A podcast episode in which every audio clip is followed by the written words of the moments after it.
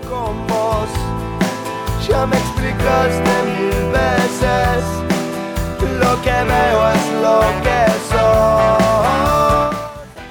Bien, nueve horas, tres minutos en todo el territorio nacional. Continuamos con esta edición de Efecto Dominó correspondiente a este martes 23 de febrero. La entrevista del día es con el diputado por el Partido Colorado Martín Melasi, en plena campaña de recolección de firmas para derogar 135 artículos de la ley de urgente consideración. Él tiene una posición contraria a esa iniciativa y entiende que la LUC generará aportes de diferentes índoles para el país. Vamos a la entrevista del día y luego el diálogo con el diputado Martín Melasi. La entrevista del día es una presentación exclusiva del Banco de Seguros del Estado, Agencia Cardona, agente autorizado Magdalena Ríos Ingol. Banco de Seguros del Estado, la mejor forma de asegurarte. Cardona, calle Rivera número 27. Atención de lunes a viernes de 9 a 18 horas. Teléfonos 4536-8125, celular 099 536 976. Efecto Dominó. De lunes a viernes de 8 a 10 a.m. por Centenario Radio. Bien, ahora sí estamos en contacto telefónico con el diputado Martín Melasi, a quien les damos los muy buenos días. Bueno, buenos días y bueno, este, siempre un placer hablar contigo, Sebastián, y con toda tu audiencia.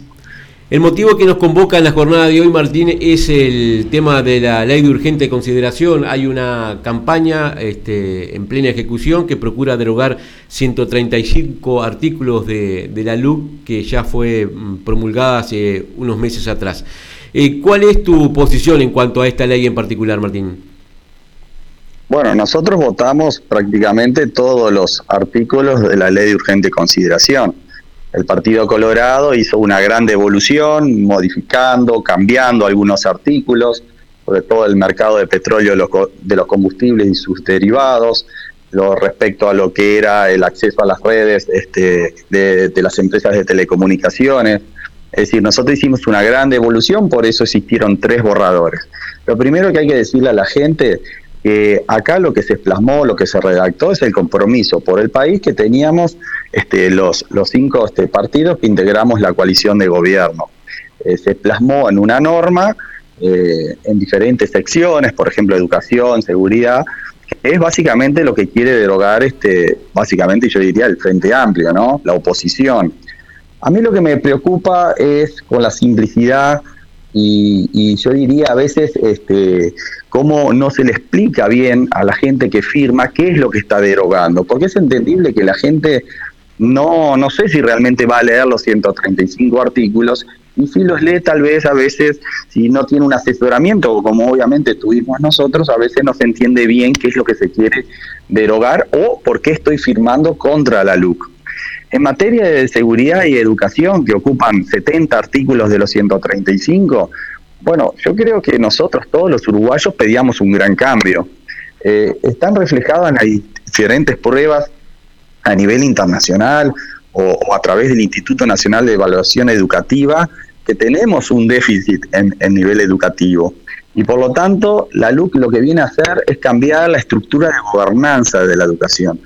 Yo quiero decirles que si ustedes firman contra la LUC en materia educativa, lo primero que tenemos que saber son algunos indicadores. Por ejemplo, las pruebas terces de primaria, dice que Uruguay presenta un promedio de puntajes superior a la media regional, es decir, de 15 países. Pero cerca de un tercio de los estudiantes se ubican en el nivel más bajo de desempeño, lo que significa que no alcanzan los logros más sencillos, eso en primaria. Las pruebas aristas indican que más de un tercio de los estudiantes de sexto año de primaria están ubicados en los dos peores niveles de desempeño en matemáticas. Y después en educación media, los resultados de las pruebas PISA muestran que dependiendo del área, entre un 40 y 50% de los estudiantes no alcanzan el umbral mínimo de competencia. Esto implica que el 40% de los estudiantes uruguayos de 15 años va a encontrar dificultades para continuar sus estudios e integración al mundo del trabajo.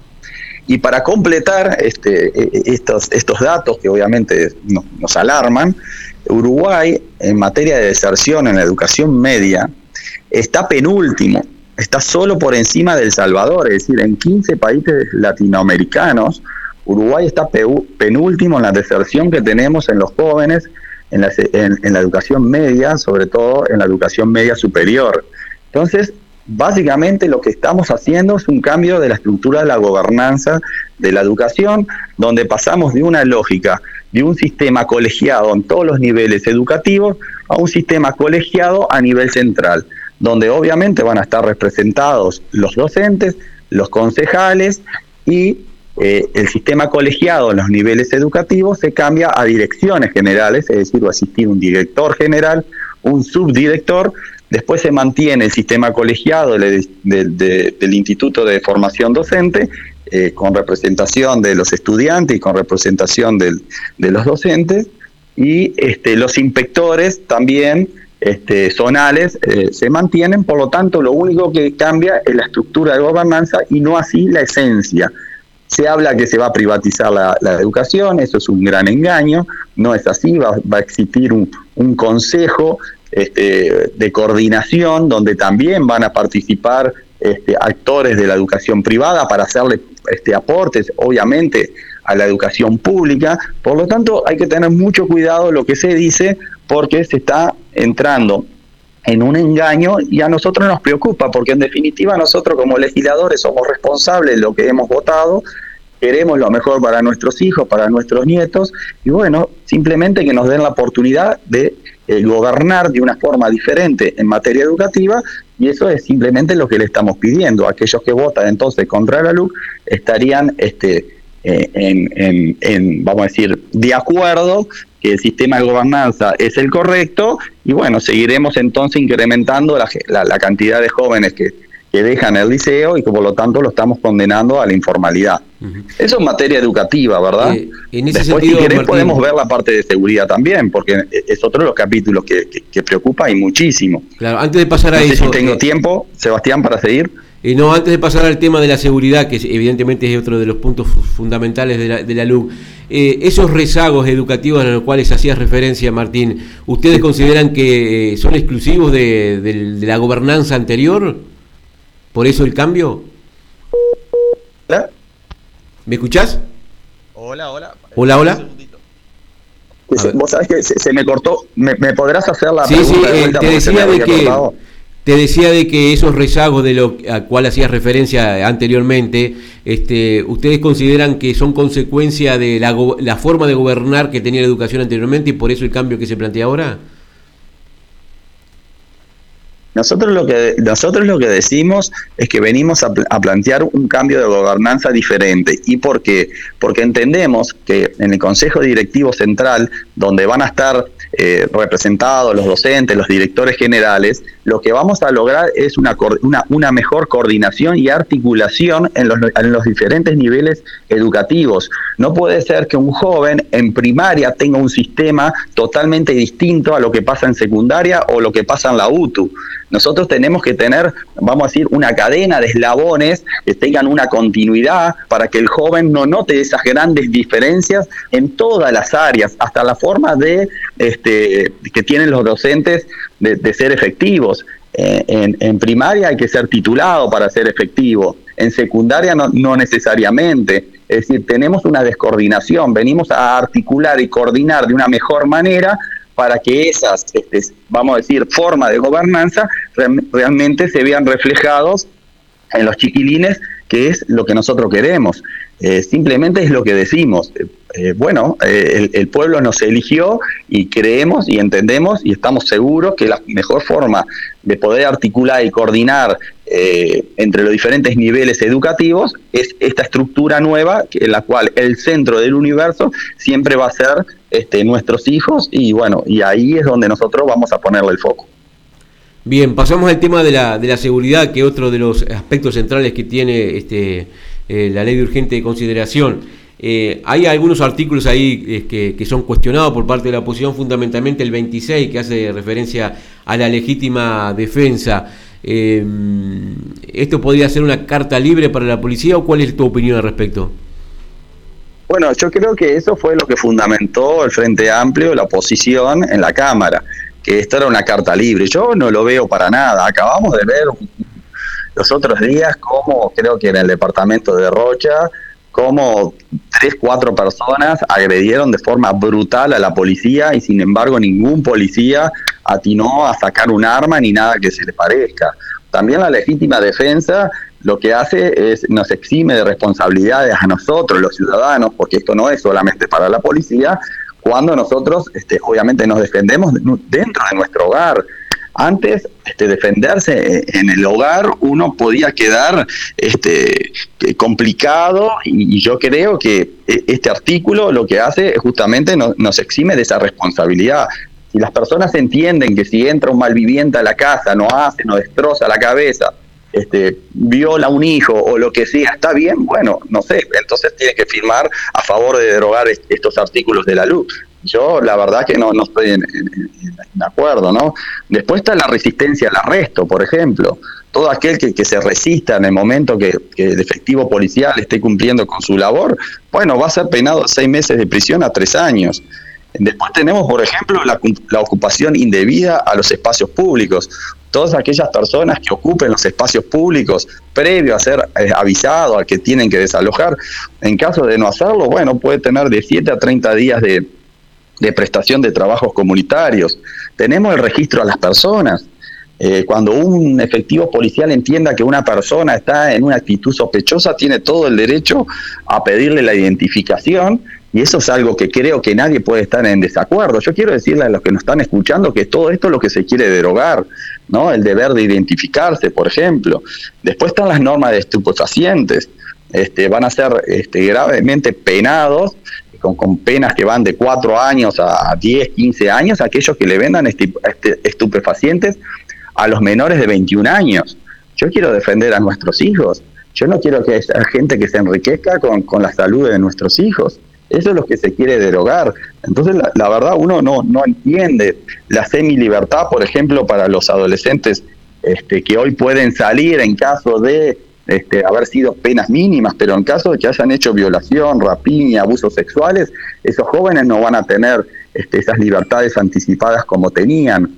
Eh, todos los jóvenes también que cometan este tipo de delito no se le va a borrar el antecedente pasado los 21 años, que hoy sí se le están borrando. Eso es lo que se quiere derogar en base a, la seguridad. Es algo que me parece que todos estábamos este, reclamando que no podía ser que una persona un joven o un mayor de edad cometiera un abuso sexual y, rápidamente, en poco tiempo, eh, estaba de vuelta, lo habían devuelto a la calle porque de repente no tenía antecedentes. Me parece que eso se terminó. Ahora la autoridad este, policial se va a respetar y el gatillo fácil no va a ser así y no está siendo así y ya quedó este, en una filmación, en un, un hecho que pasó hace muy poco. Así que eh, eh, eso es lo que en definitiva quieren derogar. Es bueno que las personas que nos estén escuchando hayan escuchado lo que acabo de decir. Esos son básicamente los, principales artículos. Y bueno, por eso yo este, les pido que por favor, antes de firmar, por lo menos le den una leída este, a estos artículos para que sepan lo que le están diciendo, porque lo peor es que se está comunicando mal. Entiendo que tienen todo el derecho a recoger firmas, pero de forma correcta, es decir, informando realmente lo que dice cada uno de los artículos. Eh, Martín, eh, tú hacías referencia a lo que había sucedido en Rocha hace unas semanas atrás, y, yo recuerdo eh, lo que sucedió en Florencio Sánchez el año pasado, con no sé si tú te, tenés este recuerdo de eso, aquel allanamiento equivocado que hizo la policía y terminó ingresando a una casa este, que no era donde se buscaba a la persona indicada, y ese exceso policial aparentemente quedó en la nada. Eh, no se avala con estas modificaciones que se establecen en la LUC eh, ese tipo de procedimientos? Los procedimientos policiales tienen que ser de una manera profesional. Y si la policía se, se, equivoca, bueno, existen las herramientas para ver que eh, se hace, se abre una, una, una, investigación administrativa para ver qué fue lo que sucedió. Pero no podemos decir que por algún caso de los miles de miles de casos este, donde la policía actúa, eh, podemos entonces avalar de que eh, ese accionar es incorrecto. La equivocación puede existir en cualquier ser humano y existe en todas las áreas. eh, por supuesto, pero yo a lo que voy es que la autoridad este, policial se debe empezar a respetar de una buena vez. No puede tener más derecho un malviviente que un buen ciudadano que va a trabajar todos los días. Este, no lo comparto y por lo tanto sigo apoyando 100% este, la ley de urgente consideración en su sección de seguridad. Pasamos al tema de inclusión financiera, este, que la ley deroga algunas de las iniciativas que ya estaban este, e, e, en vigencia. En ese sentido, ¿cuál es tu opinión? Vuelvo a decir, yo creo que los ciudadanos somos dueños de hacer y deshacer el dinero de la forma que queremos. Creo que los trabajadores pueden optar por cobrar en efectivo o por cualquiera de los sistemas este, electrónicos de pago. Por lo tanto, no me parece mal eh, esa opción de que uno pueda cobrar en efectivo o pueda cobrar por estos instrumentos electrónicos. Eso por un lado. En segundo lugar, el uso de efectivo con un máximo de un millón de unidades indexadas. Bueno, podrá ser compartible o no compartible. Yo siempre pienso este, en, la buena, eh, en los valores de las personas que llevan adelante todo este tipo de hechos. A ver, si usted va a comprar un auto y vale 12 mil dólares y lo quiere ir a pagar en efectivo, lo puede hacer. Lo que no puede este, manejar, obviamente, más de 100 mil dólares en efectivo. Sería muy ridículo que una persona ande con ese efectivo en la calle por los riesgos que, eso suscita. Lo que sí esto facilita, de alguna manera, eh, ciertas transacciones que no se podían hacer porque no se podía manejar más de 4 mil dólares en efectivo. Eh, yo creo que todo esto también, este, eh, de alguna manera, no peca contra las libertades de las personas, pero había que ponerle un límite. Obviamente uno no puede andar con más de 300 mil dólares en efectivo porque realmente sería llamativo. Cuando hablan del lavado de activo, bueno, señores, el mayor lavado de activo no es andar con 100 mil dólares en efectivo. El mayor lavado de activos se produjo capaz en los últimos 15 años en Uruguay con inversiones de todo tipo, sobre todo en la zona del este que nosotros sabemos o, suponemos, no sabemos, suponemos que pueden ser lavados de activos. Y todas esas inversiones, tanto en sectores este, de la construcción, sectores, en los diferentes sectores productivos del país, eh, pueden ser perfectamente lavados de activos. Eh, a ver, eh, yo he visto, llegado a ver a veces hasta algún hotel que está lleno y sin embargo no hay nadie adentro. Y sin embargo eso no sucedió este, antes del 2000. Esto sucedió en, en, los tiempos donde gobernó el Frente Amplio. Entonces hay que tener mucho cuidado cuando se habla de que 100 mil dólares se prestan para hacer lavado de activos. Los lavados de activos lo que hacen es transforman el dinero chico de 10, 15, 20 dólares, los transforman a billetes de 100 dólares pasándolo por el sistema financiero. Para eso usted lo que tiene que tener es algún tipo de empresa que haga algún tipo de facturación para lavar ese dinero. Yo no quiero, no quiero creer que Uruguay existan este, en, gran magnitud, pero no soy tan ingenuo de pensar de que no existen. Entonces, cuando se habla de lavado de activos, hay que entenderlo claramente para este, no decirle a la gente lo que no es. en, este tema de la, inclusión financiera, em, eh, no se procuraba o por lo menos no, facilitaba, eh, mientras estaban en, vigencia estos artículos, este, que se blanqueara el tema del trabajo. Hay, hay, mucho trabajo irregular, fundamentalmente en el interior del país.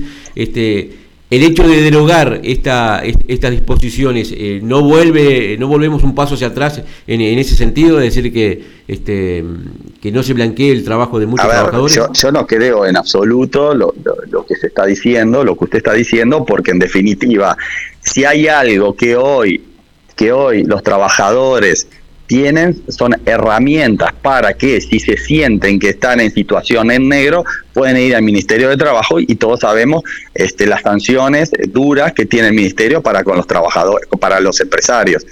Eh, así que no, no, no veo que eso sea este, un escape para tratar de eh, tener a los trabajadores en negro. En absoluto, no lo pienso así. Es más, eh, sí me preocupa que cuando asumimos el gobierno el primero de marzo y la pandemia empezó el 13 de marzo, nos encontramos que había 400.000 trabajadores informales, que no quiere decir necesariamente en negro, sino trabajadores que trabajaban por su cuenta en forma informal y que no estaba en ningún tipo de registro que generó obviamente que las prestaciones del Banco de Previsión Social, las ayudas que tuvimos que hacer con el Fondo Coronavirus, tuvo que ser muchísimo mayor a lo que los números que podíamos este, tener de informalidad. Eso sí me preocupa y muchísimo, ¿verdad? Martín, te propongo una breve pausa comercial y luego de ella hablamos este, algo sobre la situación de trabajo en Soriano, porque en enero volvió a aumentar en el departamento el envío de trabajadores al seguro de paro. Perfecto. Ya me explicaste mil veces, lo que veo es lo que soy. Efecto Dominó, de lunes a viernes de 8 a 10 a.m. por Centenario Radio. Dinfra, aserradero, carpintería y barraca. Todo en un solo lugar. Carpintería rural y rústica.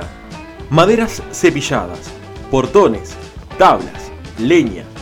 Ahora hacemos instalaciones de tubos para ganado y embarcaderos.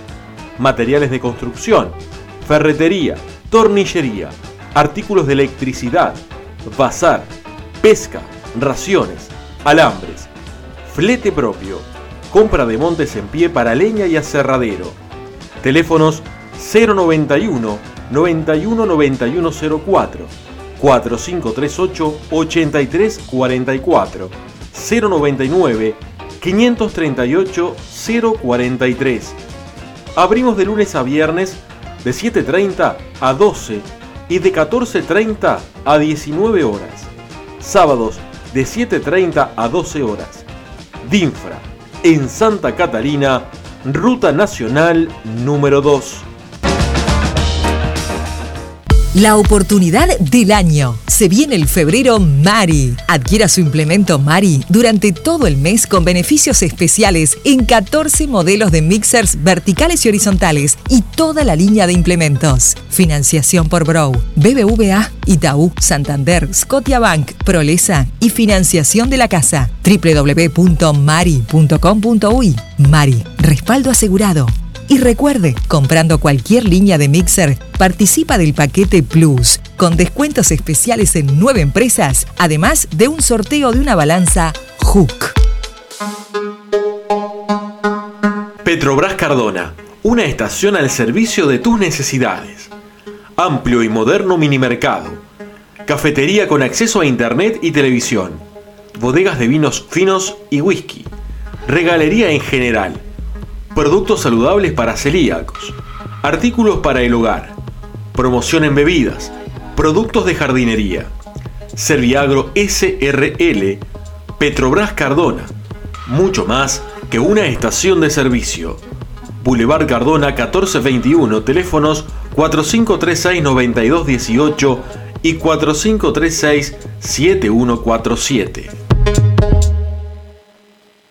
Este es un mensaje para vos, que sos emprendedor y te preguntas, ¿cómo lograr nuevos clientes y aumentar mis ingresos? Lo que necesitas para despegar es un nuevo sitio. Desarrollamos tu sitio web a medida, con todas las herramientas tecnológicas necesarias para facilitar tu trabajo. Diseño atractivo y dinámico. Haz que tus clientes se enamoren de tu sitio. Desarrollo adaptativo. Perfecta visibilidad en equipos de escritorio, tablet y celulares. Hosting packs escalables. Que tu crecimiento no tenga límites. Marketing digital y SEO. Tu presencia en los principales buscadores y redes sociales harán la diferencia frente a tus competidores. ¿Qué estás esperando para hacer tu nuevo sitio con nosotros? Consultanos, tenemos un plan ideal para vos. Solicita una entrevista hoy mismo. 093 809 756. Somos arroba nuevositio.uy. Somos Nuevo Sitio, puro desarrollo. www.nuevositio.uy. Kiboy cumple 10 años liderando el mercado del bombeo solar en Uruguay 10 años brindando soluciones en aguas seguras, eficientes y garantizadas. Próximamente anexaremos Showroom frente a nuestro local en Boulevard Cardona 1541. Demostraciones de equipos y productos, asesoramientos, proyectos acordes a cada necesidad. Kiboy Sociedad Anónima y su red de distribuidores e instaladores en todo el país brinda el más eficiente y profesional servicio postventa del mercado. Todos nuestros socios e instaladores del país son capacitados por los ingenieros de Lorenz de Alemania. Kiboy, respaldo y garantía asegurada. Boulevard Cardona 1541, Cardona, Soriano, www.kiboy.com.uy. Teléfonos 4536 7750 y 092 539 580. Si pensás en la mejor alineación y balanceado de tu vehículo, en arreglar esos detalles de chapa y pintura que rompen tus ojos, Taller 25 de agosto en José Enrique Rodó. Trabajos con todas las aseguradoras. Teléfonos 4538-2502, celulares 099-747-782 y 095-696-572. Centenario Radio, la calidad del papel, ahora en el aire. Efecto Dominó, de lunes a viernes de 8 a 10 a.m. por Centenario Radio. Escuchá Centenario Radio y llévanos contigo donde vayas. Descargate la app desde Play Store o escuchanos en www.periódicocentenario.com.uy.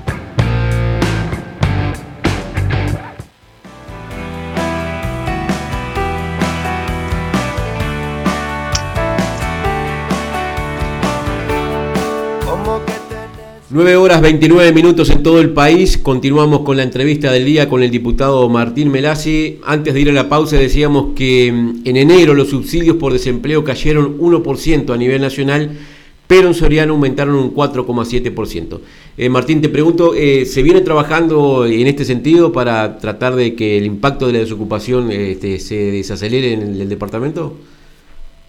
Sí, no, la verdad que es muy preocupante la cifra. Eh, también tenemos que decir que nosotros lo dijimos en campaña en su momento, que Soriano estaba entre los tres lugares más abajo en cuanto a desempleo, ¿no? Eh, la verdad que es preocupante en un, en un departamento donde tenemos un PBI por habitante bastante elevado, pero obviamente que hay, hay una desigualdad en cuanto a la cantidad de empleo y calidad de empleo importantísimo. Por eso nosotros desde la legislación vamos a hacer todo lo posible para apoyar al intendente y a, y a todas las fuerzas vivas para tratar de generar fuentes de trabajo para el departamento. Es un es una obligación que tenemos, un deber moral que tengo y que siento personalmente para que más inversiones o, más sectores productivos o, o más emprendedores este, departamentales puedan llevar adelante emprendimiento y generar esas fuentes de trabajo. Nosotros tenemos que abrirnos, tenemos que estar atentos a cómo hacer, este, bueno, ser fomentadores de, de, de fuentes de trabajo. Eh, Soriano básicamente después de la intendencia con Aprole y, no sé, y Pamer y alguna otra empresita más que superan los 250 trabajadores, después son micros y pequeñas empresas y bueno, todo el sector rural obviamente. Por eso tenemos que seguir trabajando en que bueno, que sea un departamento, como se dice, fértil y que podamos este, darle trabajo a la gente que tanto lo necesita. Esa es la mayor preocupación y, y la verdad es, es, algo que todos los días me levanto pensando cómo podemos entonces este, fomentar esa zona franca que queremos llevar, cómo ese molino que está muy cerca llegar a Cardona, bueno, que se efectivice, entre otras, este, sin número de, de operaciones que tenemos ahí, que bueno, no las queremos dar a conocer hasta que de alguna manera sea más relevante, ¿no? Pero se han generado algunos este, espacios o instancias de, de- de negociación para encarar este tema en forma conjunta, intendencia, este, legisladores Sí. departamentales. Sí, sí, sí, sí, sí, sí, claro, con el intendente lo hemos hablado, lo hemos hablado con algunos diputados también. A ver, no es específicamente eh, la labor de un diputado, ¿no? Pero nosotros somos como, como gestores, de así decirlo, del departamento y para eso trabajamos, para tratar de ayudar, para destrabar, para sacar de, un, abrir un cajón que esté cerrado acá en, en la capital, para que justamente podamos fomentar esa, eh, ese trabajo que tanto lo necesitamos. Hemos tenido, claro que sí, eh, el intendente ya lo ha manifestado públicamente, así que estamos bien alineados y bueno, por supuesto que tuvimos un año complicadísimo donde la atención fue la salud de, de, nuestra gente, la verdad que estuvimos legislando prácticamente para tratar de apal- apalear esta situación. Hay mucho más para hacer, tenemos que estar más cerca de la gente, tratar de, de volcar más recursos. El Partido Colorado ya ha presentado un sinnúmero de una batería de medidas para, para que bueno el partido este, de gobierno en este momento, también la del Ejecutivo, diría yo, lo, lo tome. Así que ahora es un año justamente de tratar de, bueno, eh, después que nos vacunemos, que es una gran alegría saber que a partir del, prim- de- del lunes próximo ya se está vacunando, que se despierta, se abran de alguna vez las fronteras y que, bueno, se reactive la economía lo antes posible. Eh, Martín Melasi, diputado por el Partido Colorado, agradecemos nuevamente esta comunicación telefónica y estar presente aquí en Efecto Dominó de Centenario Radio. Bueno, como siempre, este, agradecidos a ustedes por llamarme y bueno, estoy a la orden para cuando me precisen. Muchas gracias. Bien, 9 horas 33 minutos en todo el territorio nacional. Vamos a una nueva pausa comercial y luego de ella la columna de política departamental a cargo del periodista Aldo Di Filippo desde la ciudad de Mercedes. Y mi piel se va con vos. Ya me explicaste mil veces. Lo que veo es lo que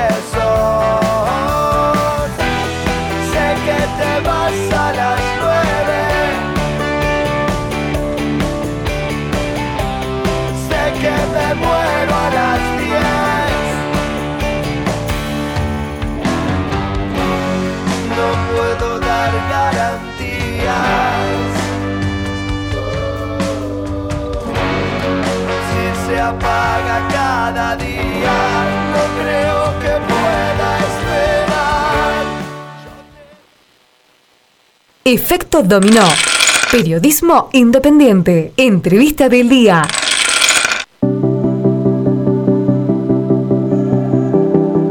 La entrevista del día fue una presentación exclusiva de Banco de Seguros del Estado, Agencia Cardona, agente autorizado Magdalena Ríos Ingold. Banco de Seguros del Estado, la mejor forma de asegurarte. Cardona, calle Rivera número 27. Atención de lunes a viernes de 9 a 18 horas. Teléfonos 4536-8125, celular 099 536 976.